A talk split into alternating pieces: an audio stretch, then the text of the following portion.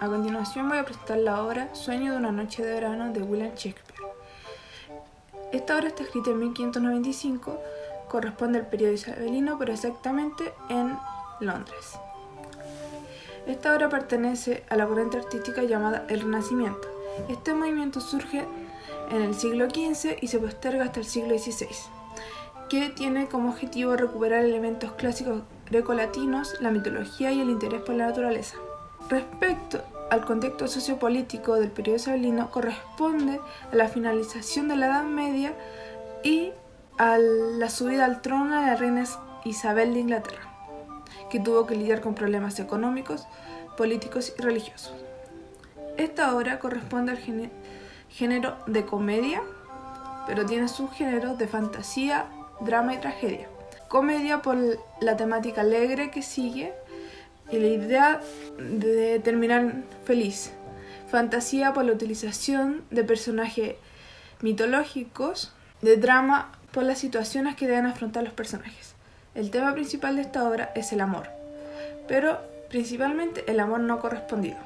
El argumento de esta obra es, esta obra se sitúa días previo a la boda de Teseo e Hipólita. Egeo, el padre de Hernia, desea que ella se case con Demetrio. Por ello, ella se enfrenta a su padre porque está enamorada de Lisandro. Ante este conflicto, Teseo le impone a Hernia que tiene cuatro días para decidir si se va a casar con Demetrio o, desea morir. Hernia decide escaparse con su amado y le cuenta sus planes a Helena, pero ella celosa se los cuenta a Demetrio, quien la detiene y ambas parejas quedan en una encrucijada. Por otra parte está Oberón y Titania, rey y reina de las hadas, que se encuentran en una disputa. Ella no quiere entregar a Teseo a Oberón y él quiere obligarla. Oberón manda a Puck un duendecillo a buscar una flor que produce que la persona se enamore de la primera persona que vea. Mientras él espera que el duendecillo regrese, Oberón ve la disputa entre Demetrio y Helena y manda a Puck a rociar en los ojos de Demetrio la flor. Pero este duendecillo se equivoca y se lo echa a los ojos de Lisandro. Y ambos personajes, quedan Demetrio y Lisandro, quedan enamorados de Helena y empieza un enfrentamiento entre Helena y Hernia. Mientras está este enfrentamiento, Oberón le aplica el líquido a Titania, que se enamora de Botón, que tiene una cabeza de asno, por culpa de Puck. Es un actor que va a actuar en la obra que se presentará en la boda de Teseo. El rey de la hada se compadece de Titania al verla enamorada de un asno y le quita el, encantamiento. Oberón, al darse cuenta del error que cometió Puck, le quita el encantamiento a los dos enamorados. Y ambas parejas vuelven con sus respectivas parejas, es decir, Enya con Lisandro son perdonadas y logran casarse. Elena queda libre y se realiza la boda de Teseo e Hipólita. Esta obra concluye con la presentación de la obra preparada por los actores en la boda de Teseo. El suceso de partida vendría siendo la boda de Teseo e Hipólita. Hermia no se tendría que oponer a su padre para casarse con Demetrio, sin embargo ella crea un plan para escaparse con Lisandro. Oberón y Titania están peleando por la boda de Teseo. El suceso principal vendría siendo el conflicto que hay cuando Puck le da a, Lisandro el elixir en los ojos para que éste se enamore de Hermia y termina siendo Demetrio y Lisandro enamorados de Hermia. Es decir, ahí hay un conflicto amoroso muy grande en el cual Puck, que es eh, el servidor de Oberón, eh, tiene que solucionarlo para eh, resolver este conflicto. El planteamiento, como se mencionó anteriormente, es el matrimonio de Polita y Teseo que se va a llevar a cabo, pero que se interrumpe por un evento de un triángulo amoroso, que es Hermia ama a Lisandro pero su padre quiere que se case con Demetrio, que está enamorado de ella.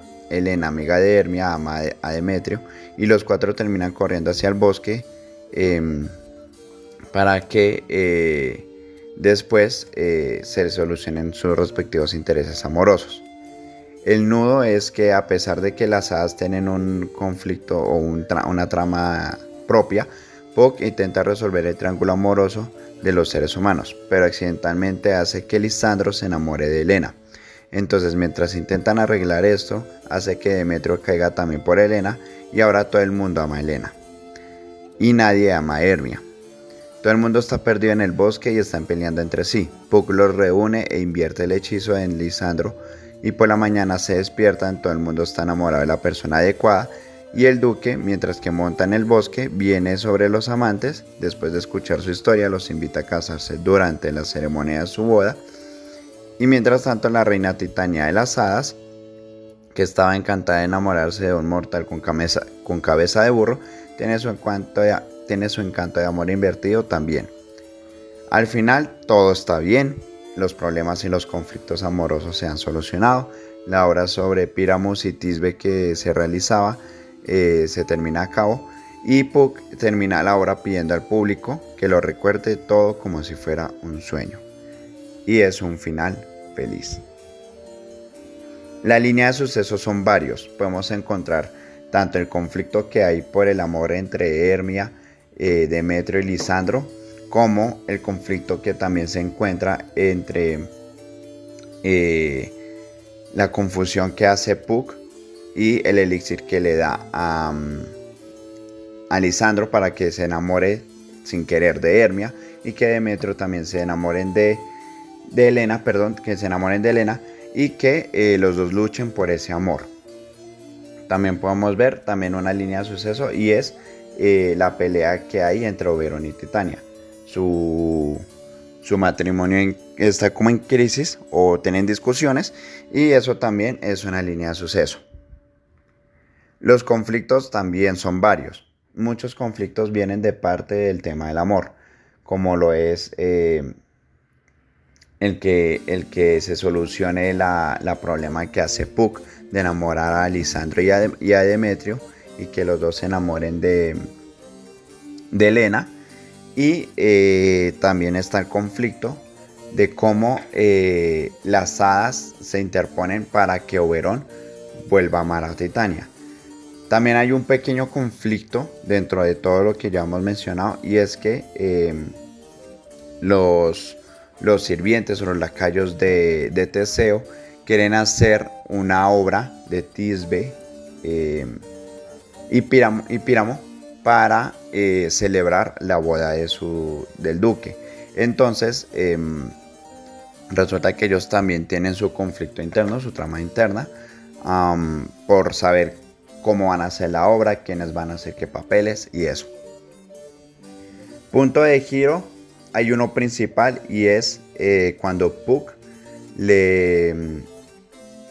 Bueno, cuando Puck hace el enredo del triángulo amoroso entre Elena, eh, Lisandro y Demetrio.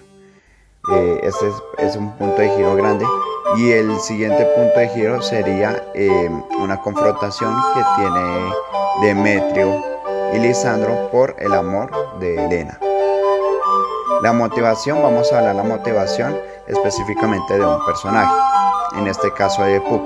La motivación de Puck vendría siendo ser, ser fiel sirviente de Oberón, seguir siendo su mano derecha y su objetivo es cumplir todas las necesidades de su amo. Sin embargo, dentro de la historia, este objetivo va a tomar un rumbo diferente, o bueno, no un rumbo diferente, se va a adicionar un objetivo más a este personaje y es que al hacer el error cometido, eh, al cometer el, error, perdón, eh, él tiene que solucionarlo y mirar cómo eh, vuelve todo a la normalidad. En cuanto a la estructura externa y, e interna, la estructura externa, pues esta obra está dividida en cinco actos y estos están a la vez divididos por escenas. Por lo que se refiere a la estructura interna, el planteamiento es todo el primer acto, con el cual se plantea la acción, el nuevo empieza en el segundo acto y acaba en el cuarto y por último el desenlace sería el quinto acto. El espacio y tiempo. La historia se desarrolla en la ciudad de Atenas, en el cual se encuentra el palacio de Teseo en un bosque eh, contiguo. Y en cuanto al tiempo, toda la historia avanza cronológicamente. No hay avances en el tiempo y en total la acción dura más o menos cuatro días. La obra es una comedia romántica escrita en verso y en prosa, por lo cual eh, en la cual perdón, hay un gran predominio de figuras literarias como la metáfora, la hipérbole, la anáfora. El lenguaje no es sencillo ya que el autor hace mucho uso del registro oculto para que, eh, pero para que sea entendible a la vez que lo alterna con lo coloquial. Para el desarrollo de la obra eh, tomamos en cuenta que no es necesario un teatro grande, sino un teatro sencillo en el que se puedan acomodar algunas cosas y em, los personajes se, se haría un casting para mirar quiénes podrían tener, eh, sobre todo como eh, las, las, cualidades físicas tanto de Puck como de Oberón y Titania, que son como seres eh, fantásticos, ya que Lisandro, Demetrio, Hermia, Elena, Teseo, y, Hipólita, entre otros, son personas comunes y corrientes, entonces siento que el, el, el, el arquetipo de los personajes de Puck Oberón y Titania tendrían que ser bien eh, llamativos y bien marcados.